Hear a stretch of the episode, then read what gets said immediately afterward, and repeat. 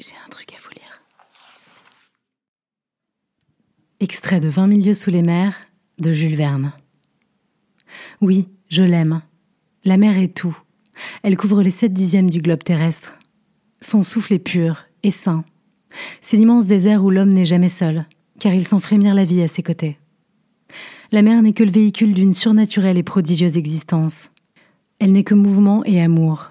C'est l'infini vivant, comme l'a dit l'un de vos poètes. Et en effet, monsieur le professeur, la nature s'y manifeste par trois règnes minéral, végétal et animal. La mer est le vaste réservoir de la nature. C'est par elle que le globe a pour ainsi dire commencé, et qui sait s'il ne finira pas par elle? Là est la suprême tranquillité. La mer n'appartient pas aux despotes. À sa surface, ils peuvent encore exercer des droits iniques, s'y battre, s'y dévorer, y transporter toutes les horreurs terrestres. Mais à trente pieds au-dessous de son niveau, leur pouvoir cesse, leur influence s'éteint, leur puissance disparaît. Ah, monsieur, vivez, vivez au sein des mers. Là seulement est l'indépendance.